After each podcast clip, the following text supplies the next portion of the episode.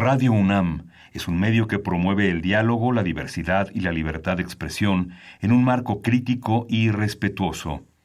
Los comentarios expresados a lo largo de su programación reflejan la opinión de quien los emite, mas no de la radiodifusora. Consultorio Fiscal. María Concepción González de Chicago dice que hace 12 años Radio. presentó suspensión de actividad. Un programa de Radio UNAM Hay una PTU entonces que se determina. y de la Secretaría de Divulgación y Fomento Editorial de la Facultad de Contaduría y Administración. Si bien es cierto, estamos, hablando- estamos comentando todo lo que tiene que ver con la contabilidad. Tocaremos el tema de las deducciones personales, obviamente, porque no son tan fáciles de aplicar en realidad. Consultorio Fiscal. Radio. ¿Qué tal? Muy buenas tardes, tengan todos ustedes. Mi nombre es Carlos Burgoa y estamos nuevamente en Consultorio Fiscal para traerles como cada semana eh, pues temas de, yo creo que de ac- actualidad y por qué no hasta de debate. Es un momento de cambios, es un momento de ya saben qué, es un momento donde hay que afrontar desde luego las consecuencias de algunas decisiones que se estarán tomando. Y bueno, pues el día de hoy no es una excepción. Vamos a platicarles de la transmisión indebida de las pérdidas fiscales. Y para ello tenemos a dos invitados que la verdad nos van a ayudar a desarrollarlo de manera puntual, amena y de forma ejecutiva, ¿por qué no? Al fin que es tan facilito, ¿no? Un pequeño objetivo. dirías. Así es, de, manera puntual y excelsa. Quiero presentarles al maestro José de Jesús Millarufe. Como ustedes ya saben, él es contador público por parte de la Universidad Iberoamericana. Es especialista fiscal por nuestra facultad, en donde también es catedrático y coordinador de sección de la revista. Es miembro de la Asociación Mexicana de Contadores Públicos, director de Milla y Arufe Asociados SC. Gran amigo. Jesús, bienvenido. Un verdadero placer con un tema facilito. Así es, y sencillito. Sencillito. Ok, también está con nosotros el maestro Sergio Abarca Telles, licenciado en Contaduría por la Facultad de Contaduría y Administración, especialista fiscal también por nuestra facultad, catedrático también, ¿por qué no? Columnista y bueno, me puedo llevar todo el día, pero lo principal es que son grandes amigos. Bienvenido, Sergio. Y estamos 100% hecho en, en CEU. Exacto, exacto, muy bien. Todos son ejecutivos el día de hoy. A mí me dolió, eso dolió. Nada, nada más que yo siempre les digo que yo soy más de CEU que ustedes porque ustedes ahí entraron desde el principio yo elegí estar ahí. Y mira. es- Fuertes bueno, declaraciones. Bueno, a, a ver si sale así en el debate de pérdidas, a ver qué dice. bueno, yo también llegué después, no hay problema. No, Vamos. pero al final, de- perdón. Todo el corazón está. no, ahí está, por Estamos, supuesto. esa es la parte Ah, sí, nuestra casa. Efectivamente, y para todos ustedes, igual universitarios o no universitarios, sabemos que somos siempre, somos de México, que es lo importante. Eh, tenemos los teléfonos en cabina para que nos puedan llamar. Es el 5536-8989, repito, 5536-8989. Y por favor, si les es posible, también véanos para que vean cómo nos sudamos, cómo rascamos la panza, todo lo que está pasando, a arroba con su fiscal. Esto es en Twitter. Si nos ven, por favor también ahí mándenos sus dudas, sus aclaraciones, todo lo que quieran saber. Estamos hoy de promoción. Hoy es gratis. Hoy es gratis. Y bueno, pues antes de arrancar con nuestro tema, que será abordado de forma ejecutiva, vamos a platicar primero y vamos a escuchar del Finfo Fiscal y regresamos. Consultorio Fiscal. Radio.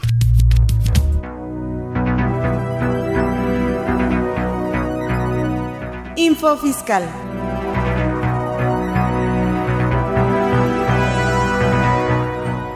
...30 de julio... La Secretaría de Hacienda y Crédito Público da a conocer mediante acuerdo el informe sobre la recaudación federal participable y las participaciones federales, así como los procedimientos de cálculo por el mes de junio de 2018 y por el ajuste de participaciones del primer cuatrimestre de 2018.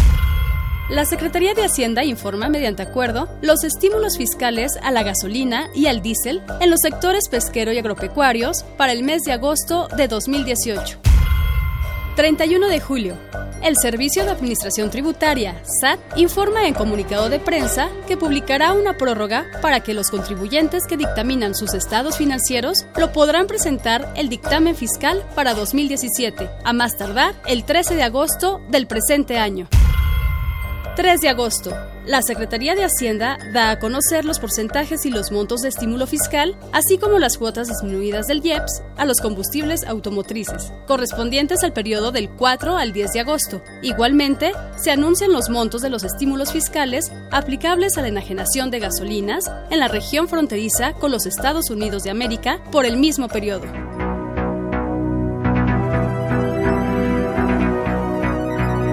Info Fiscal. Ve y escúchanos por Twitter, arroba con su fiscal. ¿Sabes si lo que te dicen es verdad? Entérate aquí, en Cuentas Claras.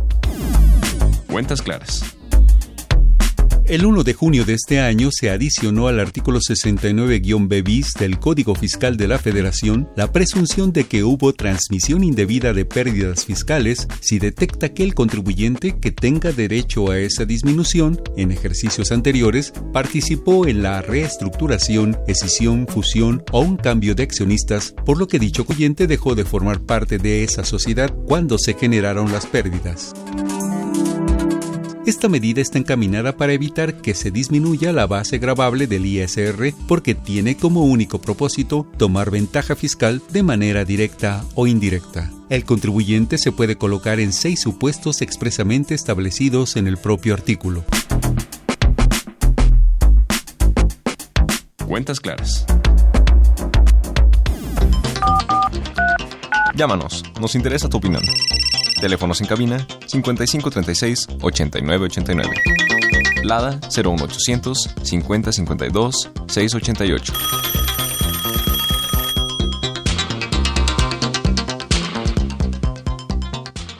Perfecto, pues ya estamos de regreso. Recordemos el tema de hoy es transmisión indebida de pérdidas fiscales.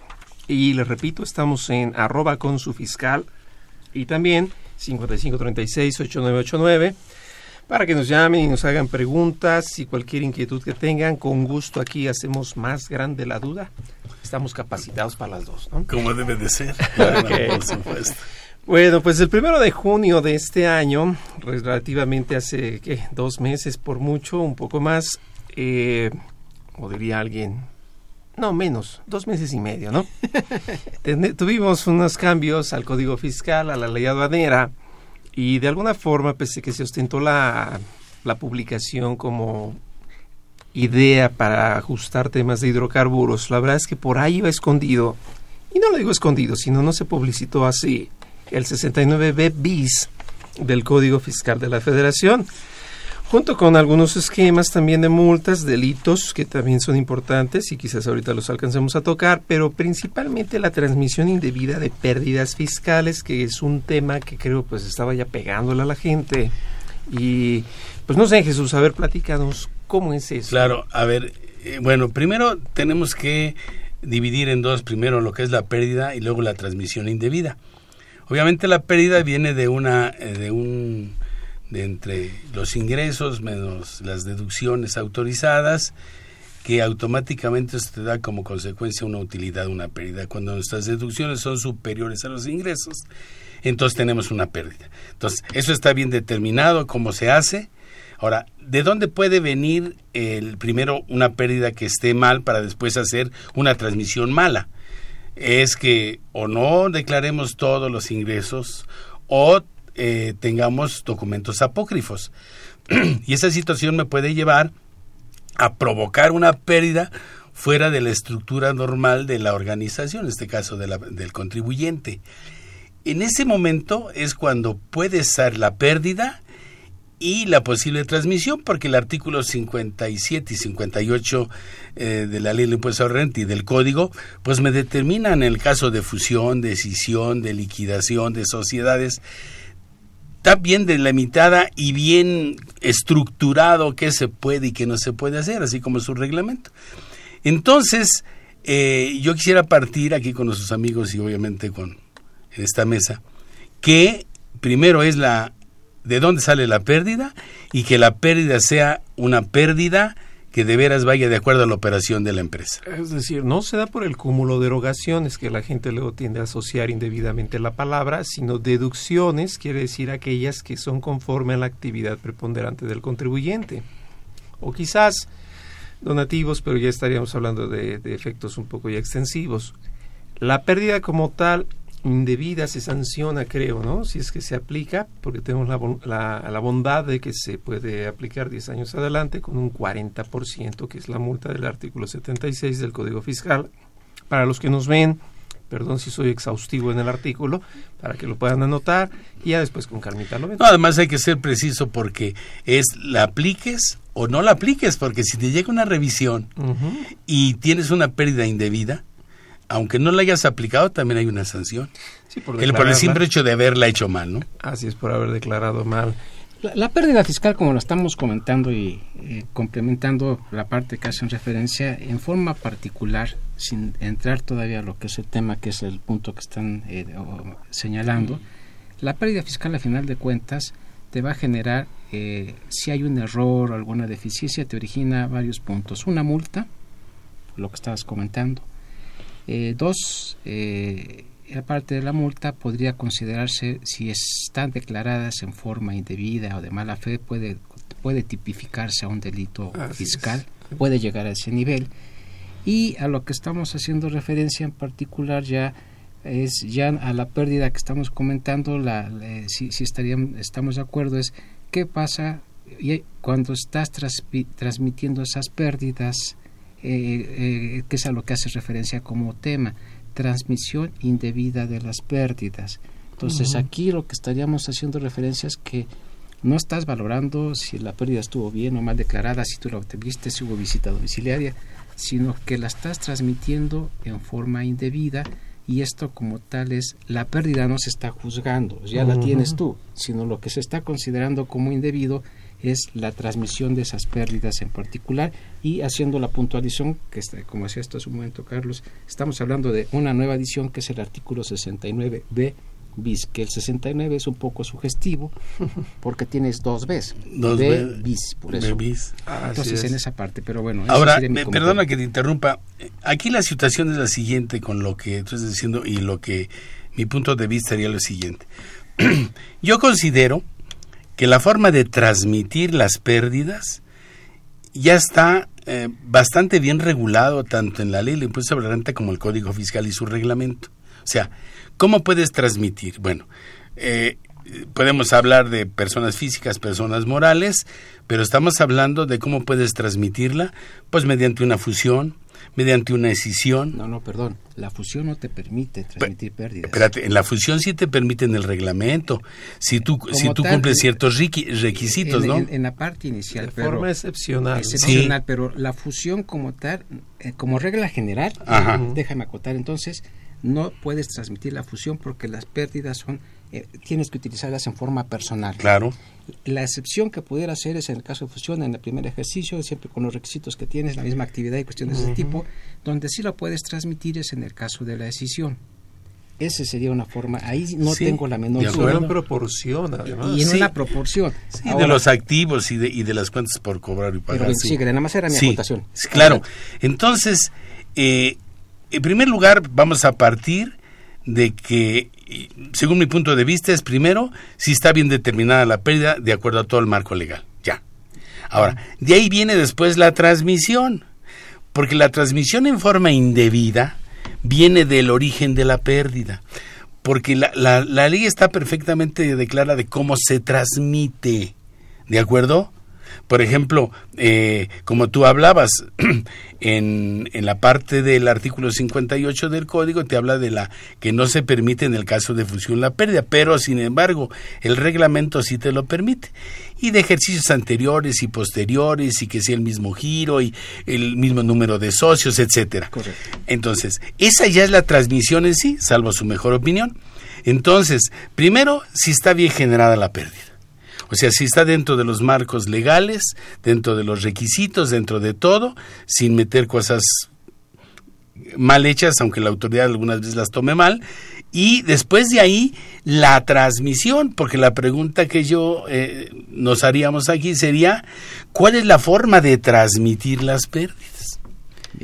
Fusión, bajo, ¿No? Bajo qué circunstancias es el motivo de la Claro. reforma. Es- Claro. eh, la- la- la- las, las causales o supuestos eh, son reestructuración de empresa, fusión, escisión y cuando tienes un cambio de accionistas en particular. ¿Esas serían las formas en que se pudiera transmitir? Sí. Okay. Ahora, y la permanencia de sus accionistas, ¿no? Sí, que cuando haya cambio en ese sentido. Ahora, si tú lo manejas, no manejas, si tú lo consideras, aunque no está en ley como tal, digo, operaciones cuando una se factura a la otra, pues ahí podrías estar transmitiendo pérdidas en la pura facturación como tal, en operaciones normales. Vamos, una Pero, factura a la ¿hablas tú de partes relacionadas o no relacionadas? Partes como regla general, o sea, sería otra forma de, de, hacerlo en términos generales. Pero bien, entonces ahora a la parte que estaríamos llegando es, oye, si, a ver, a lo mejor eh, estoy adelantándome, si por la fusión o la escisión yo lo estoy transmitiendo, pues la primera conclusión es que al estar respetando la ley, pues la estoy eh, transmitiendo de acuerdo con las disposiciones que está en la ley de renta. como decía Jesús, nada más sin juzgar que la pérdida esté bien, porque eso es motivo de auditoría. Correcto, eso es, es otra, esa es otra situación. Y cuando ya nosotros tenemos y reunimos los requisitos de la transmisión, ¿sí me explico? Entonces va a decir, cumpliste con los requisitos porque el propio código, la transmisión de acciones, la transmisión de bienes y derechos, te lleva a que en el propio código te diga que es una enajenación salvo que se cumplan los requisitos que marca la ley y repito, cumpliéndolos así como está y suponiendo que todo está correcto, ¿sí? Que no hubo una mala intención o, no hubo un giro extraordinario de esta situación, entonces tendríamos que irnos al origen de cómo, de cómo se determinó y después qué hicimos, todo lo que hicimos bien para poderlas transmitir. No sé, yo pensaría que lo tendríamos que dividir para mi punto de vista aunque con la adición de este artículo se suma un nuevo listado adicional a los que ya venden facturas y creo yo, salvo la opinión de ustedes, que se vuelve muy sui generis, como que en determinados casos que se ve así como que muy evidente, algo así como que se pasaron la pérdida adrede y la pérdida como que hasta la tú misma ayudaste a generarla y todo con tal de no pagar. Hay dos conceptos básicos, creo, para que podamos desarrollar. Lo que uno es la palabra grupo y otro es la palabra actividad preponderante. Y presunción. Y presunción, así es. Que es a cómo está de moda en esta vida, ¿no? Se presume que las actividades son inexistentes y así. Y muy subjetivo aparte, ¿no? Pues es que la presunción yo no la entiendo dado que es probar un hecho desconocido con base en hechos conocidos, pero aquí arranca el artículo diciendo que con la información con que cuenta en sus bases de datos el SAT. Es una presunción así como hasta en películas, eh, presunto inocente, ¿no? Es una insinuación. lo que pasa es que si hablamos de esa presunción, tendríamos que irnos otra vez al marco legal. Si estamos hablando de determinar presuntiva a partir del artículo 55 al 63-64 del Código, ¿de acuerdo? Y, y lo que es el artículo 90, 91 de la Ley de Impuesto sobre la Renta, que es otra presuntiva de ingresos. Y el 59, que es un péndulo del Código Fiscal, que es la forma de demostrar cuando, la compra, cuando los comprobantes, cuando los inventarios, cuando la contabilidad, o sea, cuando hay otra serie de situaciones. Es la presuntiva, ¿de acuerdo? O sea, ya se presumió y al momento de presumirse, pues tenemos la posibilidad de, más allá de lo que marca este artículo eh, que estás enumerando, tenemos la posibilidad de desvirtuarlo, inclusive con, eh, con plazos diferentes a los que marca el propio artículo 69 bis, ¿no? ok, a ver, entonces vamos por partes. Resulta que si el contribuyente ha transmitido sus pérdidas por fusión, escisión, reestructuración, eh, cambio de accionistas y además, a colación de esto, sale del grupo en el que pertenece, entonces se presumiría que la pérdida se, se transmitió perdón, indebidamente y ahora sí se avienta una serie de fracciones que si no mal recuerdo son seis. Y pues ahí se pone lo interesante, ¿no? Ahora, lo importante que mencionabas, Carlos, es la, el análisis que hace el fisco de la información que tiene. Yo creo que ahí debemos partir. La mayor parte de información que ahorita tiene el fisco con, los, con el sistema que tenemos actualmente, pues realmente lo tiene prácticamente todo, con las CFDI, las declaraciones y cuestiones de ese tipo, más la que se puede complementar. Entonces, del análisis que hagan en forma particular el, el SAT o auditoría o el, el organismo que le corresponde en particular, va a presumirlo en este tipo de casos que hay una presunción indebida. Mm. O sea, primero te dejo, te digo que sí puedes fusionarte, estás cumpliendo con todas las disposiciones y después yo analizo la información que tú me diste y te digo que ahora la voy a presumir que es una presunción, que lo, que lo hiciste en forma indebida. Entonces, estás o no estás, ¿no? Como diríamos. Sí, entonces, repito nuevamente, entonces, ¿qué es lo, qué es lo que tiene eh, de información el Servicio de Administración Tributaria? Estamos hablando de contabilidad, estamos hablando de comprobantes, o sea, CFDI, casi todo es, con toda la situación que tiene informativas, entonces partimos nuevamente, si está, se regresa al origen, si está primero bien determinado o no. Porque ¿qué pasa si la fusión y la escisión no cumple con los requisitos que marca? Pues entonces es una enajenación, es una transmisión de propiedad. Pero yo creo que a lo mejor aquí empezamos en el tema porque pudiera ser la forma y el fondo. Sin embargo, no se quisiera tomar como ejemplo la fracción primera del 69 bis. Creo que desde ahí se empieza a develar. Una empresa que se crea y dentro de los tres primeros ejercicios da lugar a pérdidas y esa pérdida más de la mitad se generó por deducciones con partes relacionadas. Y supera al activo. Y supera al activo. Entonces da a entender como que Híjole, pues fue adrede, ¿no? ¿Para, qué fue ¿Para qué fue creada, no? Tú misma hiciste tu guardadito para después pásamelo y entonces ya no hicimos este el pago debido, ¿no? Y, y, bueno, pues yo no recuerdo que esto fuera un delito, ¿no? A diferencia de la venta de facturas, que sí está aparejado con una simulación de actos, el 69 bis no lo veo aparejado con simulación de actos. Más bien lo veo como un no se vale. ¿Sí?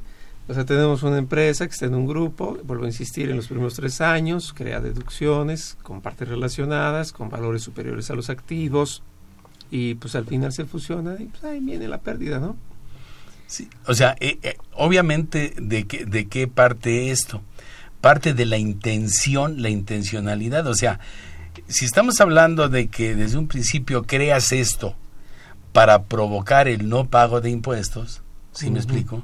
Y posteriormente te lleves esa pérdida para que el ingreso que tiene esta empresa que estuvo perdiendo no pague impuestos porque se está comiendo la pérdida y que la que tiene tenga una deducción son doble, dos, dos, dos no pago de impuestos, ¿no? Exacto, nada más que no sé cómo vea Sergio, porque a mí me da la impresión que la misma transmisión en sí misma no sería un delito, sino la pérdida indebida, que fuera inexistente, vamos a llamarlo ahora así pero que la pérdida este por algún motivo se tasaron valores y son partes relacionadas, hasta están obviamente los estudios de precios de transferencia, pues no hay delito, ¿no? claro. No se vale. No se vale porque pues adrede se está haciendo para pero pero vamos pero vamos a suponer que lo haga adrede, adrede o con un propósito pero si guarda precios de transferencia si guarda todo eso la pregunta es está mal hecha la transmisión porque quiero presumir que no ya te demostré que a, a, términos iguales, a precios iguales, a, cantidades iguales, a todo igual que sería con un tercero y aún así tengo pérdida, ¿no me la puedo llevar? Perdón, yo creo que eso es la, por eso es el inicio del artículo. La autoridad hace la presunción si caes en esas partes. Ahora, ¿qué nos corresponde en la contraparte? Tenemos que probarle. ¿Qué le vamos a probar? Que la presunción que estás haciendo es indebida porque la, lo que, la forma que se hizo fue real y no se está... ¿No te gustó? Digo, ahora sí que sería de apreciación, como lo estaríamos diciendo. Que si hubiera una sustancia económica y una razón de negocio, yo así la entendería.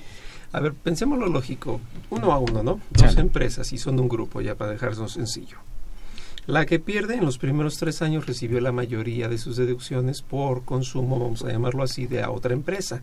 El grupo. Y mayor a sus activos. La que está del otro lado, vamos a llamarle A y B, ¿no? B es la que pierde y A es la que le mandó la mayoría de las deducciones. Por lo tanto, puede ser que A le haya dado quizás cupo en el establecimiento o en los lugares donde esté y en la lógica de que son años de inicio, pues tiene alta dependencia de lo que A le pueda mandar. Quiero pensar que si B tiene deducciones en más de un 50% que vienen de A, pues lógicamente A pagó impuesto de esas deducciones. Si al final del día el negocio no salió, es que vamos a cerrarlo, pues tráetelo para acá. Me daría la lógica, pensando de buena fe, que A lo único que va a hacer es pues, recuperar la alta acumulación que tuvo y pues... Y la finalidad es que en, es, en este caso la empresa que gana pues sea la ganadora, porque yo quiero imaginarme con lo que estás diciendo que yo puedo tener, vamos, yo tengo un producto que lo venden aquí de determinada forma y es caro, o sea, está muy caro, está muy fe, muy mal o, o no cumple los requisitos y entonces que una empresa que lo fabrique con el importe y que esa tenga mejor precio y mejor producto y yo lo compre. Y eso puede, puede resultar como una pérdida. Claro, como que es una manera de compensar lo que... Espérame tantito, yo eso para no encarecer aquí que te estoy pagando. Claro. ¿De acuerdo? Y eso sin considerar activos que también podrían ser motivo de haberse suplido por alguien. Claro. Y todo lo que es la operación, igual obviamente el capital, ¿no? Ok, es muy común, ¿no? De negocios en inicio, el famoso ramp-up period, que le llaman los americanos, ¿no? El periodo de arranque. Además, creo que hay una lógica. La ley del impuesto, la ley federal del trabajo señala en el, no me acuerdo bien el artículo, pero que las empresas de reciente creación por el primer año no pagan utilidades partiendo de que es del artículo 122 en adelante, PTU. Así es. De la del trabajo. Esto está como el centro de la chupa pop, que quizás el mundo nunca lo sepa. Vamos a ir una pausa rápido, por favor, recuerden cualquier duda, aquí estamos, 5536-8989 o en arroba con su fiscal. Vamos a la pausa y regresamos. Consultorio Fiscal Radio.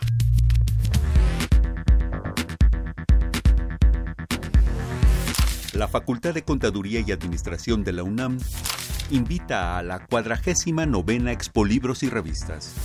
De lunes 13 a viernes 17 de 9 a 20 horas y el sábado 18 de 9 a 13 horas en la entrada principal de la Facultad de Contaduría y Administración.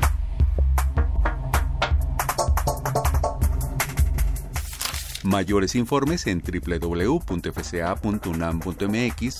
o a través de FCA UNAM Oficial. Los libros más cerca de ti. Ve y escúchanos por Twitter, arroba con su fiscal. Doctor Alberto Burgoa, se le solicita en el consultorio 860. Doctor Burgoa.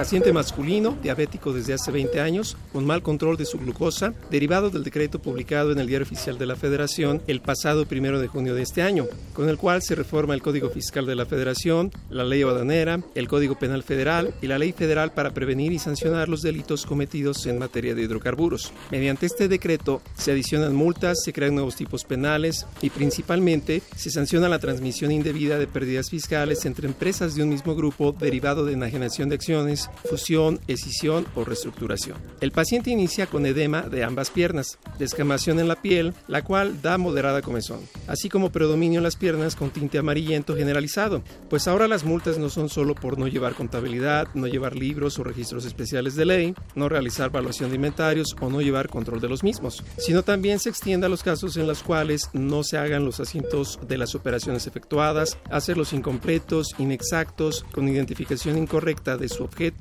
o fuera de los plazos respectivos o registrar gastos inexistentes. Y además, si el contribuyente es condenado penalmente por cohecho, esto es, por entrarle a la corrupción, la multa se incrementará en todos estos casos en un 100 o 150% del valor de la corrupción. Por lo que aguas con la gente que lo ofrece y más aún aguas con entrarle. El paciente muestra disminución de la fuerza y del estado de alerta y comenta que no acudió al médico pensando que pasaría el malestar, pero al cabo de 15 días, al no presentar mejoría, finalmente es atendido. momento en el cual se agrega a la sintomatología anterior náuseas con vómito, aliento cetónico y confusión, ya que aunado a todas las novedades comentadas, se entera que con la reforma al Código Fiscal se crea un nuevo listado para los contribuyentes que por reestructuración, escisión o cambio de accionistas dejen de formar parte del grupo al cual pertenecen y hayan indebidamente transmitido sus pérdidas fiscales. Listado que también se publicará en el Diario Oficial de la Federación si las pérdidas que se transmiten se generaron dentro de los primeros tres años de creación en un importe mayor al valor de sus activos y más de la mitad de sus deducciones son con partes relacionadas. O si aún siendo generada la pérdida después de tres años de su creación, sus deducciones con partes relacionadas se incrementan en más de un 50% respecto del ejercicio inmediato anterior.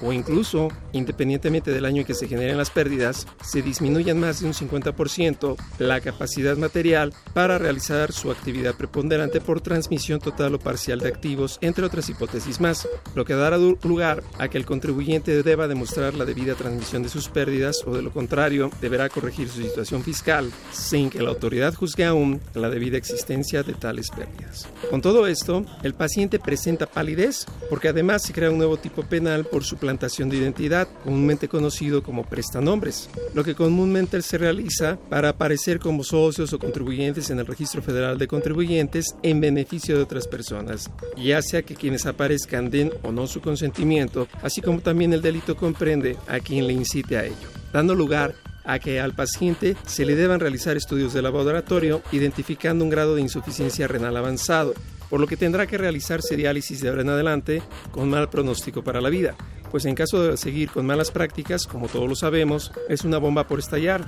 ya que no tendrá amnistía alguna y en cualquier forma deberá pagar.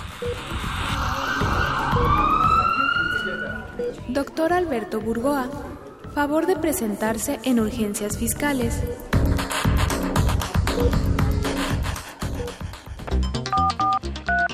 Llámanos, nos interesa tu opinión. Teléfonos en cabina 5536 8989. Lada 01800 5052 688.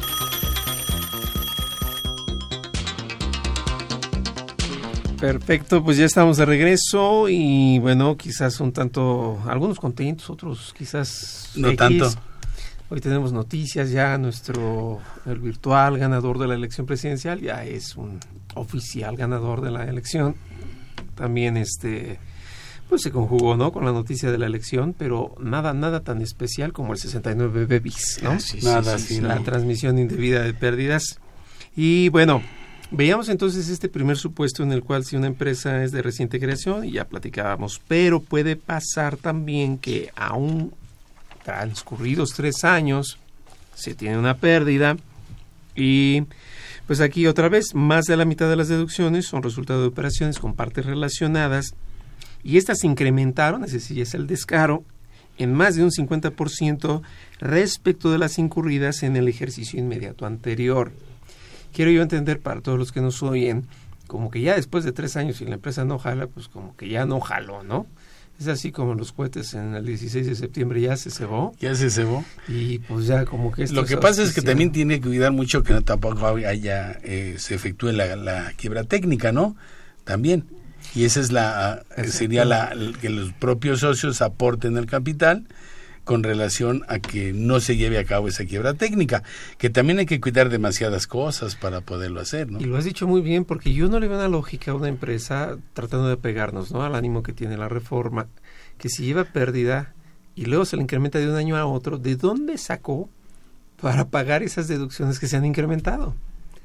Quizás también traerá por ahí préstamos o, qué cuál sería el no no pues es aportaciones o préstamos que de alguna forma nos puede llevar a una discrepancia fiscal con relación a las personas que aportan no porque también entran dentro de este juego se estaría modificando la cuca. Sí claro.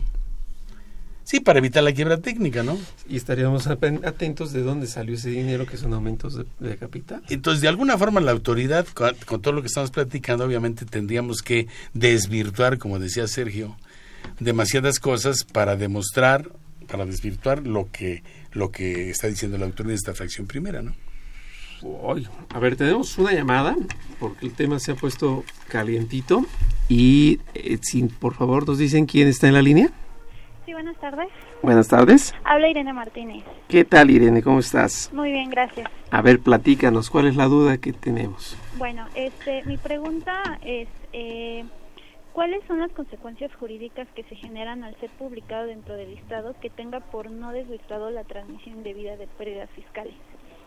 Ok, a ver, ¿qué pasaría ahí? Pero estamos hablando de, de, que, de a qué listado te refieres, al, al listado que publican eh, una vez que no pudo este, desvirtuar un imputado por la autoridad en la página del SAT y el diario oficial de la Federación. Del mismo artículo que estamos de... haciendo referencia, del 69 Así es, Haciendo un poquito la historia, entonces sale un listado, el contribuyente tiene creo 15 días para poder desvirtuar la autoridad a su vez se va a su casa a pensarlo, es un decir, ¿no? Nada más lo va a valorar. Tiene cinco días más inclusive para... Una prórroga.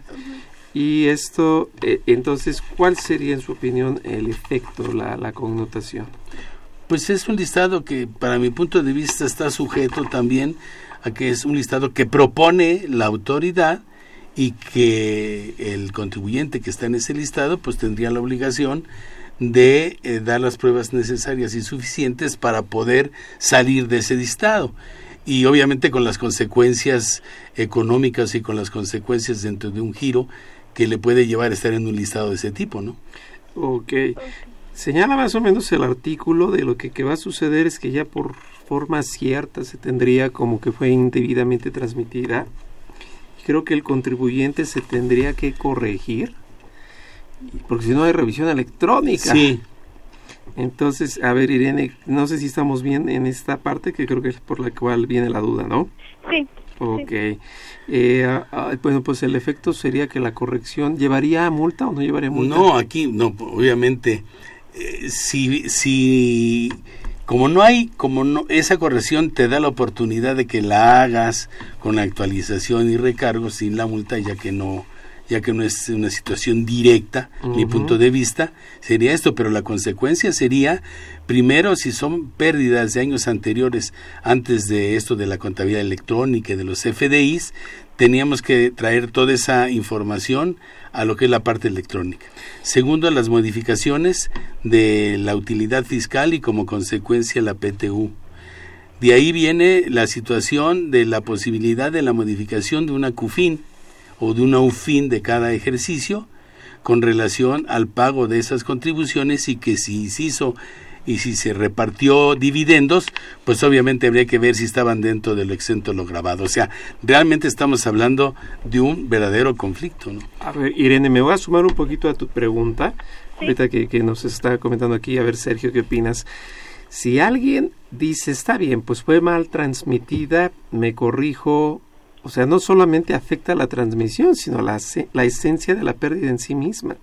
Correcto. Da por hecho que como que nunca fue buena, aunque nunca se haya auditado. Sí, porque le, prácticamente, tal vez suene mal el concepto, pero le estás dando reversa a todo y eso habla, estás hablando de diferentes tiempos. Uh en el, en el año 3, cuando esto viene del año 1, entonces ya tienes un efecto ahí en ese sentido. Entonces, esa sería una parte y, a lo que estaba la pregunta es que al final de cuentas el que te esté publicando eh, en eh, eh, el SAT, pues está confirmando que efectivamente fue indebida la, la, la, la, transmisión de la pérdida que, a que hace referencia. Ahora la pregunta sería, Carlos, en ese sentido, yo ya vino todo el proceso, me, vino, me notificaron por buzón, yo di la información, eh, traté de aclararlo, di la, vamos, hiciste todo el proceso y el SAT o la auditoría te dice, no, para mí sigue exactamente el mismo punto y te, como tal, te publico. Ok, ahí se está confirmando. La pregunta es ahí, técnicamente el contribuyente tiene la posibilidad de meter algún medio de defensa en este sentido?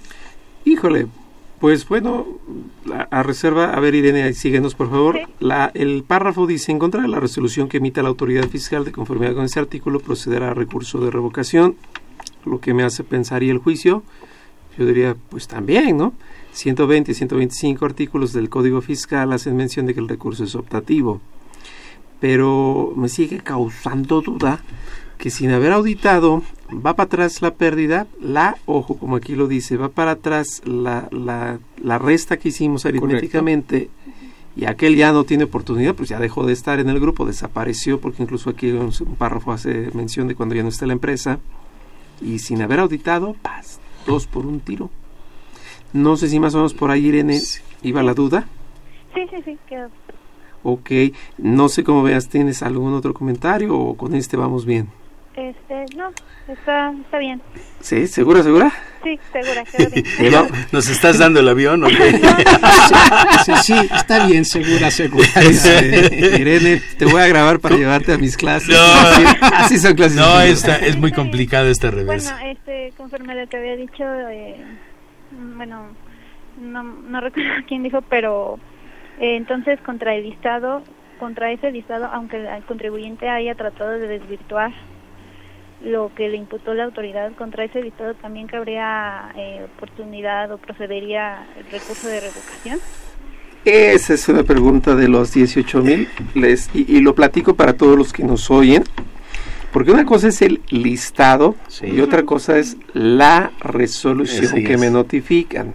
Que quede claro que son en momentos distintos, porque aquí señala que en seis meses la autoridad debe emitir una resolución, dice, mediante la cual le señale si el contribuyente desvirtuó o no los hechos que llevaron a la autoridad a notificarlo.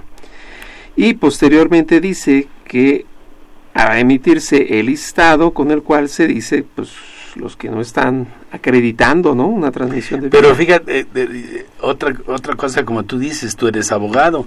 Ese listado también, aunque hayas tú a, a- a de tú a tú con la autoridad tratado de desvirtuar, pues te tiene que llevar a la posibilidad que tiene de defensa de un contribuyente. Mi punto de vista, porque si no, que ahí acaba todo de tú a tú. Es que la pregunta que hizo Irene es muy importante. Ahorita me quedo pensando. Ahora sí lo veo todo claro, diría. en la venta de facturas me queda, me queda claro, Claro. la redundancia, que lo que se busca es que los consumidores ya se los espantan. Ya, ya no vayas a Ajá, comprarle. sí. Pero aquí es uno solo que tiene la pérdida. Entonces, ¿es necesario el listado? O sea, si esta pérdida no atañe en operaciones Nada con tiene que ver, yo terceros, pienso que nada tiene que ver con el listado. como que es una quemada gratis. ¿no? Así es, porque viene como consecuencia de qué? De haber revisado esa pérdida. Pero no todo lo demás que trae el, el listado, ¿no? Oye, se me hace que esta pérdida no está bien porque no cumplió esto y esto. Se le notifica y se acabó. Y ya. Voy a poner un ejemplo absurdo, análogo. No sé, Irene, si te gusta el ejemplo, porque se oye un poco feo, pero es muy común que se critique a la gente que va al baño y quizás no se lava las manos. Perdón el ejemplo, pero es como si yo hiciera un listado de todos los que van al baño y terminando no les se asean, no se lavan las manos. Ah, Pues, ¿qué le importa a la gente si el único que consume los alimentos es aquel que va caminando? O sea, un poco, perdón el burdo del ejemplo, pero el listado, ¿qué tiene que ver si no afecta a terceros? Así es. Sí, bueno, y aparte te publican y en su caso la, tienes la consecuente de que tendría ya la revisión en forma directa. La revolución electrónica. Y de ahí el me- los medios de defensa y otro tipo de situaciones que, que la- tenemos que darle adicionalmente a la autoridad. No tiene todo, porque lo que tiene es lo que ella considera des- sin conocer la operación, sin conocer absolutamente nada de la empresa. El, el- el- la razón de ser de la empresa, que es lo primero que se tiene que cuidar. O sea, ¿para qué queda la empresa y cuál es la razón de ser? Que muchas veces no va con los requisitos de, de deducciones y cosas así de la, de la autoridad, ¿no? ¿Cómo ves, Irene? ¿Todo bien? Sí, todo bien. Perfecto. ¿Alguna otra duda? Este, y tengo otra pregunta. Ok. Eh, dice, Así de sencillita. Sí, bien. eh, bueno, como lo habían mencionado en el programa, eh, que lo que se está regulando es la transmisión de pérdidas. Bueno, que la transmisión de pérdidas no sea de manera indebida. En este supuesto, ¿es factible considerar entonces que la transmisión no es ilegal?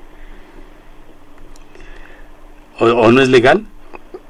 O sea, no es, o sea, lo que se está regulando aquí es que la transmisión no sea de manera indebida, ¿no? Sí. Entonces, en este caso, podría decirse que la, la transmisión es legal.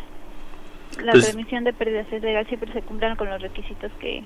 Pues en principio sí, salvo que el origen haya sido eh, no adecuado con relación a la determinación. Ok. Y creo que ese es un buen, buen tema. A ver, Irene, retomo un poco las palabras. Ujú. Transmisión indebida no debe considerarse como sinónimo de pérdida inexistente. Así es. Entonces, si alguien no la puede aplicar porque fue indebidamente transmitida, tran- entonces se pierde esa pérdida, valga la redundancia, porque el ente deja de existir al dejar de formar parte del grupo. ¿Cómo se resuelve eso? Pues lo que pasa es que es muy complicado porque los que van a pagar al fin y al cabo, y sobre todo si estás hablando de un grupo, es que desde el origen no estuvo planeado y que en realidad eh, ellos no tomaron en cuenta ni están defendiendo sus intereses, porque si tú lo creas desde el punto de vista correcto, eh, esa empresa para poder para poder subsista la otra o bajarle los costos a otra, ¿sí me explico? Pues eh, la autoridad puede decir que está mal hecho, pero eh, la verdad es que al final el fin fue que este producto, por decirte algo, se vendiera a un menor costo, aunque a aquella le provocáramos pérdida porque está iniciando. Ok. No sé qué opinas, Carlos, pero si estás hablando de una fusión, una fusión, eh, fusión, escisión, una reestructura, lo hiciste conforme Ley General de Sociedades Mercantiles, cumpliendo con todos los requisitos. Realmente es una operación que tú hiciste por, porque así se presentó en el mercado y financieramente no, te, no te quedaba otra más que para hacerlo. Y no está prohibida. No está prohibida. Tú estás cumpliendo con las disposiciones y con la legalidad de esa parte. No sé entonces, eh, legalmente lo estás tú considerando. Ahora, que está, eh, no considerando, lo hiciste con todas las disposiciones y cumpliendo con todos los lineamientos que tenías, tanto mercantiles como corporativos, como contables y fiscales. Yo creo que lo estás haciendo en forma legal debería considerarse así. Es que aquí hay dos párrafos que me llaman la atención. Después de las fracciones vamos a identificarlos así. El segundo párrafo dice que para efectos de lo dispuesto en el primer párrafo, la autoridad notificará al contribuyente que obtuvo la pérdida a través de un tributario y hace mención de que si ya la empresa no existe, pues obviamente se lo van a dar a alguien más. Es decir, a quien buscan es a quien generó la pérdida. Y en el último párrafo dice que transcurrido el plazo anterior, es decir, los 30 días, el contribuyente, ojo, que no hubiere corregido su situación fiscal, estará en posibilidad también de dar a la autoridad pues que haga su auditoría de forma electrónica. Un párrafo anterior dice, cuando los contribuyentes que hubieran disminuido, entonces hagamos este parangón, así como en las operaciones inexistentes está la EFOS que factura y la EDOS que deduce, aquí está la empresa que genera la pérdida y la empresa que la aplicó. Quizás por eso estoy entonces entendiendo que el listado tuviera esa idea, pero vuelvo a insistir, me parece que un listado es muy inútil, más bien tendrían que hacer el comunicado de la que porque es una forma individualizante. Claro, es una subjetividad y una objetividad. Porque para mí es objetivo. No, perdón, perdón. Pero para mí yo estoy dando situaciones objetivas y la autoridad está dando subjetivas. la norma se individualiza pero posteriormente lo hacen del Vox Populi cuando en realidad solo fue un juego de dos que se congeló en un momento, a diferencia del que vende facturas que es susceptible de seguir vendiendo. Eh, no sé, Irene, si hasta aquí vamos bien. Sí. ¿Sí? Ok, ¿alguna duda? bueno, muchas gracias. Nosotros todavía tenemos, ¿eh, Irene? Para que sepas. bueno, gracias, Irene, por la llamada. Gracias. Ok. Wow, bueno, vamos a una pausa y regresamos para seguir comentando estos temas. Consultorio Fiscal Radio.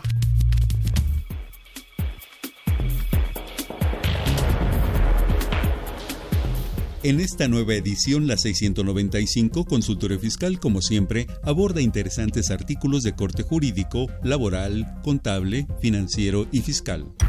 Abraham Granados Martínez reflexiona sobre la desigualdad y vulnerabilidad social en el acceso a servicios de salud en México. Alberto Ruiz Rioja comenta las principales reformas a la ley aduanera. Walter Carlos López Morales y José Alfredo Zaragoza Buendía revisan los aspectos relevantes de la segunda resolución de modificaciones a la Resolución Miscelánea Fiscal 2018. Carlos Alberto Pérez Macías analiza la responsabilidad penal de las personas jurídicas y su relación con el lavado de dinero. Estos y otros temas de gran interés se presentan en el número 695 de Consultorio Fiscal. Suscripciones a los teléfonos 5616-1355 y 5616-7750 unam.mx o en la página electrónica de esta revista, consultoriofiscal.unam.mx. Ve y escúchanos por Twitter, arroba con su fiscal. 10 razones para estar en Nuevo Vallarta, Nayarit, México. Del 13 al 16 de noviembre de 2018 se celebrará la decimosexta Asamblea General de la Asociación Latinoamericana de Facultades y Escuelas de Contaduría y Administración, ALAFEC. El evento más importante de Latinoamérica en educación contable y administrativa, ALAFEC 2018. ¿Por qué debes asistir?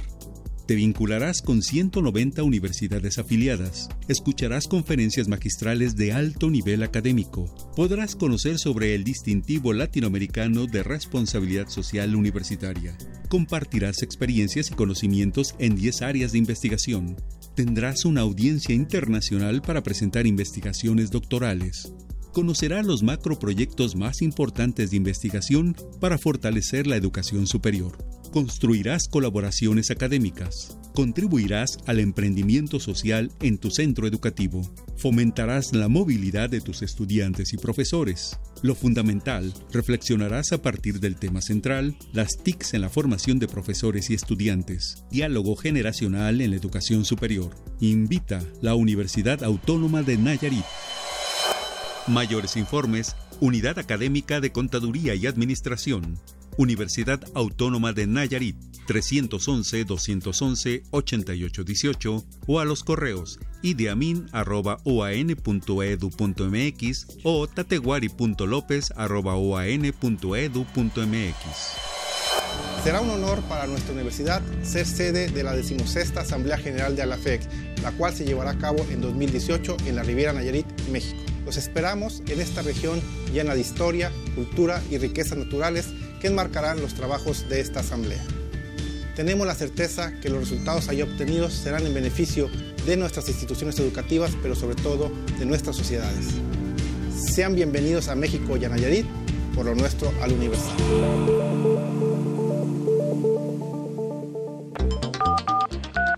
Llámanos, nos interesa tu opinión. Teléfonos en cabina 5536 8989. Lada 01800 5052 688. Perfecto, estamos de regreso. Estábamos ahorita haciéndonos aquí algunos enredos mentales. Hay quien le llama distinto, pero bueno, este, como que no queda muy claro. ¿Será que se forzó la inercia de este artículo al estilo de las facturas, estas por operaciones inexistentes? Por supuesto que sí. Mi punto de vista es que sí, claro. Porque ahorita veíamos las posibilidades de que si sale o no sale del grupo, si sale del grupo le aplica el 69 bis, si no sale, parece que no. Y si estamos hablando de empresa como grupo, hablamos de hace ratito en el, en el corte de decisión y, y de fusión, cuando en el caso de decisión desaparece la madre, la escindente, pues obviamente los accionistas, que son los responsables solidarios, los que toman decisiones, pues tienen que formar parte de las escindidas o de la escindida. Entonces, realmente, y como consecuencia de todo lo que trae aparejado eh, la escindente, ¿no? Nada más entendamos por grupo, según la ley del ISR, Sergio, tú corrígeme, es cuando se tiene más del 50% de las acciones. Sí. Así es. Es 50, 50. Y no recuerdo bien ahorita la cantidad y no tengo la ley, pero sí estamos haciendo referencia a lo que es el concepto de grupo, de acuerdo Sí, como si fuera preponderancia, ¿no? Por supuesto. Decir, si al escindirme yo todavía subsisto, pero mi porcentaje de acciones baja al 20, ahí es donde dejé de ser parte del grupo. Para que los que nos oigan no entiendan dejar de ser parte del grupo como que deja de existir la empresa. Sí. Pero fíjate qué chistoso lo que dices, porque si estamos hablando de la decisión y dice que más del 51% de los accionistas con derecho a voto se vayan a la nueva, quiere decir que esta nueva va a generar nuevas acciones. Y entonces, esta sigue teniendo todas sus acciones, ¿sí me explico? Con esta otra que los mismos accionistas tienen ahora acciones de otra persona moral, de una de las hijas. Y entonces tiene que guardar esta de la, estos accionistas del, del escindente, la madre, e inclusive años anteriores como socios. ¿De acuerdo? Y cuando le, le dan parte de los activos, parte de las cuentas por cobrar y por pagar, que es cuando vive la madre y las, y las hijas también, entonces forman parte de la operación. Es complicado la Sí, fusión y decisión. ¿no? O sea, para entender esto que estamos hablando aquí, para la persona que no está muy imbuida en, est- en, en estos temas y la dificultad que tiene aparte de todos los cambios, es un verdadero conflicto. Es un artículo difícil, en particular, tanto para, primero para entender por las implicaciones que tenemos. Dos, estás utilizando operaciones muy particulares, fusiones, es decir, o sea, tienes que manejarlo. Y creo que una parte importante sería la, aplicación.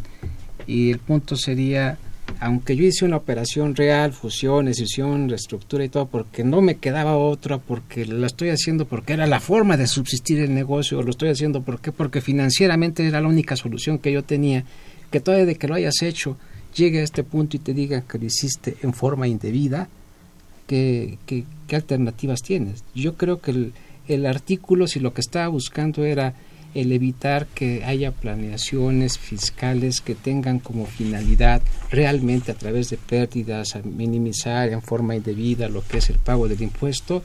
Eh, digo, creo que hasta eso ustedes no est- están de acuerdo en la mesa, pero no estamos en contra de eso. Lo que No. estamos, de creo que el artículo no es, no es lo suficientemente claro para lo que está buscando y sí plantea problemas a quienes realmente no están ahí cuando tuvieron una circun- circunstancia. Crea parecida. más problemas que soluciones. ¿no? Sí, además este eh, aquí fal- faltaría muchísimo, muchísimos reglamentos y muchísimas misceláneas por hacerlo, porque recordemos qué de malo tiene que yo que yo tenga que tú seas productor y yo sea comer- eh, comercializador y que me fusione contigo. ¿Sí me explico? Para crear toda la cadena igual, que es además que es la fusión vertical, ¿de acuerdo? O una horizontal para crecer con relación a, a estados, con relación a puntos de venta, etcétera, que es lo que hacen los bancos, ¿no? Entonces, ¿qué tipo de fusión y qué tipo de decisión? No tan genérico, ¿no? A ver, aquí tenemos una, bueno, más que nada una pregunta, una inquietud de Juan Nuevo Vidal. Espero haber leído bien el apellido. Y nos pregunta cómo bajar los programas de consultorio fiscal. Es muy sencillo, Juan. Nada más tienes que acudir a la página de internet y tengo entendido que desde ahí se pueden descargar todos, todos, todos los puntos, digo, todos los programas con los puntos que te hayan gustado. Y bueno, igual para todos los que nos eh, ven a través del Twitter y nos escuchan en radio, así lo podemos hacer. Este tema es extremadamente largo, eh, va a seguir mañana. Eh, saben que nosotros también estamos en Mirador Universitario a las 9 de la mañana, pero yo me quisiera ir dejándoles una duda para que todos vayan, o sea, para dejarlos en continuación, pues. Na- Nada más una. Una.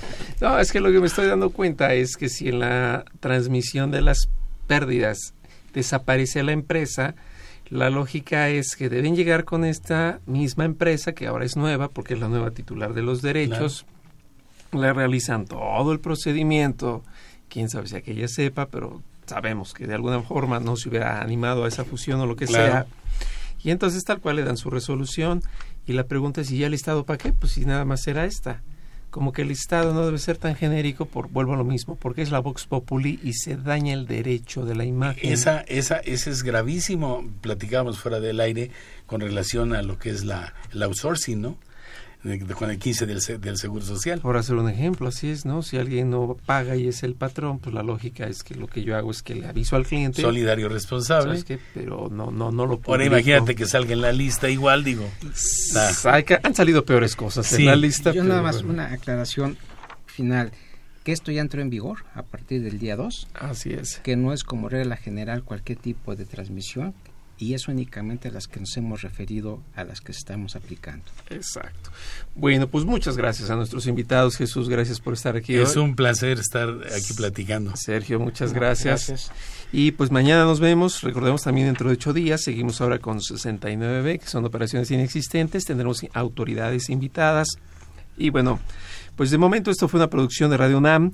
El director general Benito Taibo, director de la Facultad de Contaduría y Administración de la UNAM. El maestro Tomás Humberto Rubio Pérez, secretario de Divulgación y Fomento Editorial de la Facultad de Contaduría y Administración. Doctor José Ricardo Méndez Cruz. En los controles, Socorro Montes. En la producción, por parte del Departamento de Medios Audiovisuales de la Facultad de Contaduría y Administración, Nezahualcóyotl Jara, Juan Flandes, Alma Villegas, Tania Linares, Miriam Jiménez, Valeria Revelo, Bárbara Craules y Bruno Ruiz. Y por favor, cualquier duda, recuerden, aquí estamos de cualquier manera, estamos atentos. Mañana también en Twitter nos pueden ver. Vamos a comer o a lo que sea. Pero pues a seguir echándole todas las ganas. Todavía falta la mitad de la semana. Estamos a la que sigue. Hasta luego.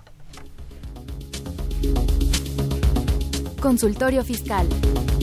Un programa de Radio UNAM y de la Secretaría de Divulgación y Fomento Editorial de la Facultad de Contaduría y Administración.